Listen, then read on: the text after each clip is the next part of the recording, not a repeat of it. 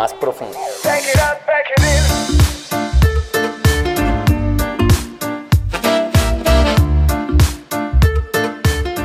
¿Qué tal, damas y caballeros? Quiero decirles que es con mucho gusto que los saludo el día de hoy que les doy la gran, más bien la cordial bienvenida a este episodio número 13 de mi podcast favorito que es Más Profundo, el podcast que usted está escuchando el día de hoy.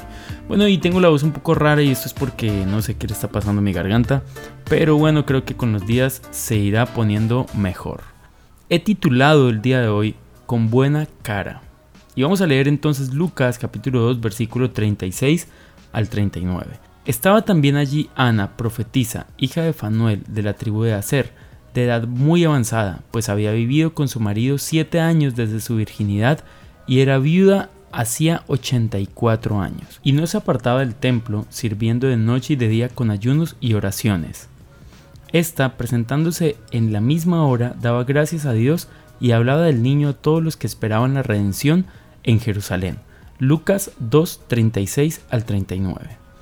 Y bueno, hoy vamos a hablar de esta mujer, de esta mujer llamada Ana, que era profetisa y que en este momento tiene un papel que al parecer es muy pequeño en toda esta historia, pero que al estudio y, y, al poder profundizar un poco vamos a encontrar algunas aplicaciones muy prácticas para nuestra vida. Algunas versiones dicen que esta mujer era viuda hace 84 años.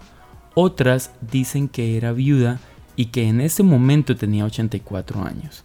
Ahora, ¿qué, ¿qué, diferencia encontramos allí? Y les voy a decir que no es una gran diferencia, ¿no? porque no importa cuál opción de las dos escojamos. Si en ese momento tenía 84 años, pues ya era de edad muy avanzada. Y si era viuda desde hace 84 años, pues más avanzada era su edad todavía. Suponiendo que se había casado a la edad menor posible, que era a los 12 años, cuando una mujer pasaba de ser niña a mujer básicamente en la cultura judía, entonces vamos a suponer que tendría entre 96 y 100 años, por ejemplo. Para ser más exactos, entonces vamos a decir que tendría una edad entre los 84 y los 100 años. Pero esto no es todo, esto es solamente un pequeño detalle.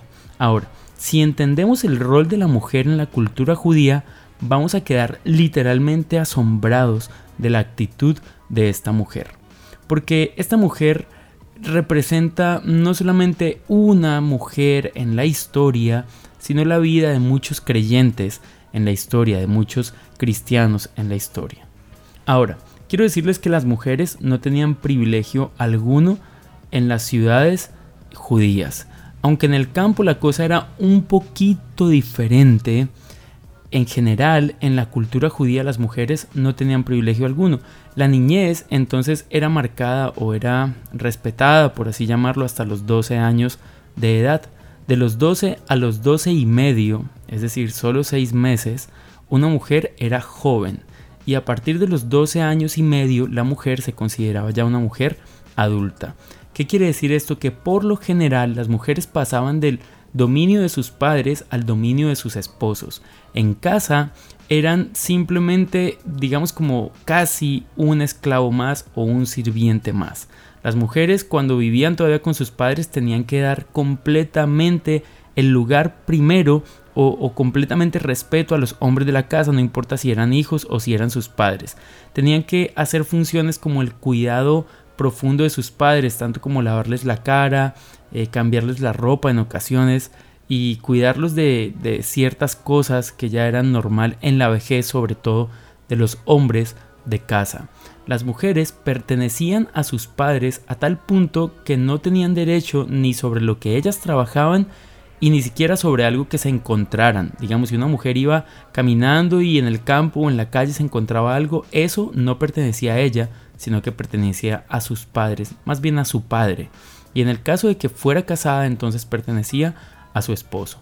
Las mujeres de ciudad y sobre todo las más refinadas, por así decirlo, no podían descubrirse su cara. Algunas de ellas mantenían su cara tapada incluso dentro de su casa, es decir, ni siquiera en su casa se quitaban el velo que cubría su cara. Bueno, era una ropa que es bien específica y que no vamos a entrar ahora en detalle, pero dejémoslo en que era un velo que cubría su cara.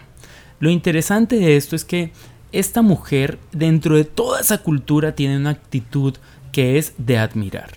No solamente esto que ya he dicho, dentro de las muchas cosas que las mujeres no podían hacer era hablar en público. Una mujer tenía completamente prohibido saludar personas en la calle. Y si una mujer era vista en varias ocasiones saludando hombres en la calle, simplemente esa era una causal de divorcio o de repudio de parte del varón sin que la mujer tuviese derecho a pago alguno o sin que tuviera derecho al, al negocio que se había hecho inicialmente por su matrimonio. Como ya les he dicho en otras ocasiones, y si no lo he dicho, pues lo digo por primera vez, las mujeres en el contexto judío, como en otras culturas, eran más como una propiedad. Es decir, el padre que tenía hijas mujeres las podía negociar a otro padre, digamos a un hombre que tenía hijos, para que su hija se casara con él. Eh, en esos negocios podría haber dinero, podría haber especies o simplemente acuerdos para trabajar las dos familias juntas o algo así. Este en general es el panorama, aunque solamente hemos tocado la superficie. Algún día tendremos tiempo de hablar un poco más de esto. Pero en general este es el panorama, el trato y la situación en la que se encuentran las mujeres en ese contexto y en esa cultura. El valor de la mujer era completamente bajo para ese entonces. Por esta razón, muchos creyentes, muchos cristianos, predicamos que a día de hoy hay cosas en la Biblia que son principios, pero que no pueden ser ley en nuestro contexto. Si usted como esposo o como hijo o como hermano o como tío quiere prohibir que su esposa o que la mujer de su casa salude personas en la calle porque esto era parte de la cultura eh, judía, pues déjeme decirle que está en un completo error o como aquellas personas que alegan que las mujeres no pueden predicar porque en la Biblia dice esto, la verdad es que han sacado el versículo de contexto y algún día hablaremos por qué Pablo le dice a las mujeres de ese contexto y de esa tierra y de ese momento que no hablen en público. Y nos vamos a dar cuenta por qué lo hace. Quiero aclarar que aunque esto está dentro del contexto histórico donde se desarrolla la historia bíblica, no quiere decir que la Biblia sea machista.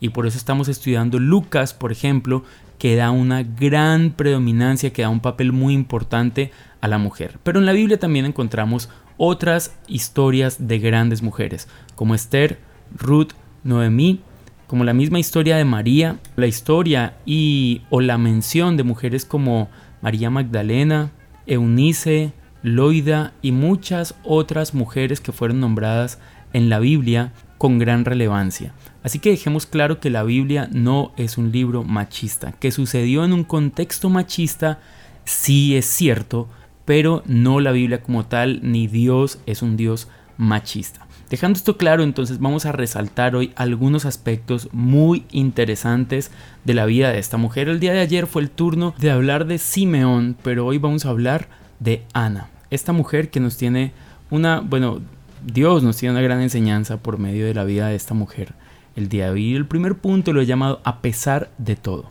Esta mujer ha tenido que pasar por mucho, una vida bastante larga y seguramente complicada de llevar para una mujer viuda siendo joven en el contexto judío. Ahora, que haya quedado viuda puede decir una de dos cosas. O tenía hijos porque la mujer que tenía hijos entonces no necesitaba, por así decirlo, o más bien para dejarlo en palabras un poco más claras, no era como un requerimiento específico que se volviera a casar, pero sus hijos no se mencionan aquí.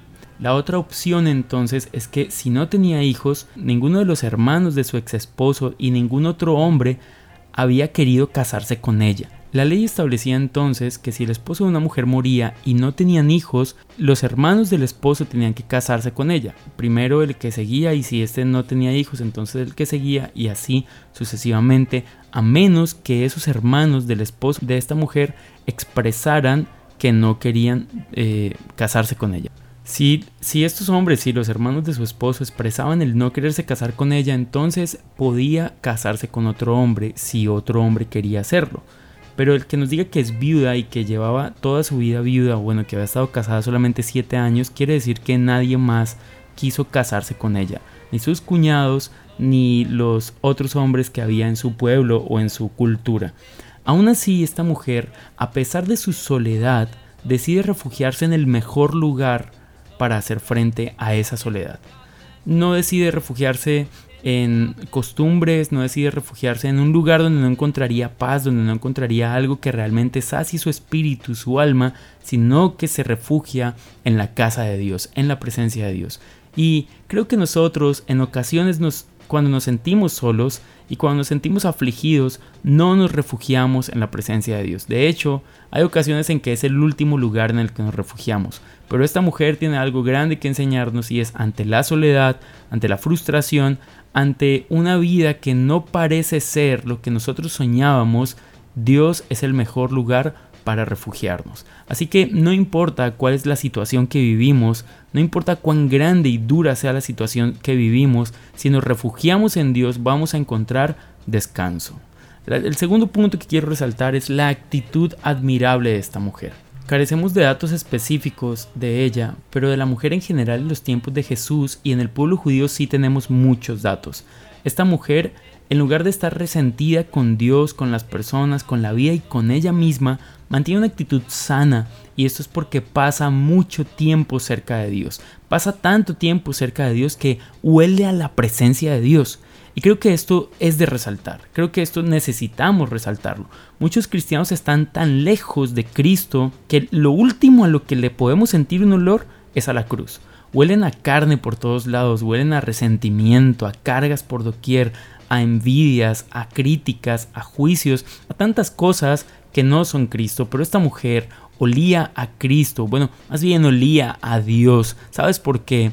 porque pasaba tiempo en la presencia de Dios. Y es natural entonces que fuera así. La Biblia lo dice, justo ahí lo que acabamos de leer, dice, pasaba sus días y noches ayunando y ministrando en la presencia de Dios. Otras versiones dicen sirviendo y otras versiones dicen adorando en la presencia de Dios. Y eso me lleva al tercer y último punto, una vida de adoración. Ana no solo pasaba su tiempo en el templo, ¿no? Como bueno, se fue al templo y nadie sabe más qué hizo allá, sino que aprovechaba su tiempo de la mejor manera. ¿Haciendo qué? Adorando a Dios y buscando su presencia. Esto hace que una vez sus ojos ven a Jesús, tenga las palabras para hablar a las demás personas sobre Él, a pesar de acabarle de conocer. Esto me lleva a reflexionar sobre el uso que hacemos nosotros del templo y los lugares donde vamos a adorar. Creo que es mucho lo que tenemos por aprender de este tipo de personas que se toman las cosas en serio y que toman su relación con Dios demasiado en serio y que no dejan las cosas al azar. Simplemente entregan todo. No una parte, sino todo lo que son. Mi gente, quiero decirles que los quiero mucho y que como cristianos, ya una reflexión aparte, necesitamos demostrar respeto y amor por las mujeres, así como en la Biblia lo encontramos. Dios los bendiga, que tengan un súper feliz día y que estén muy, muy bien.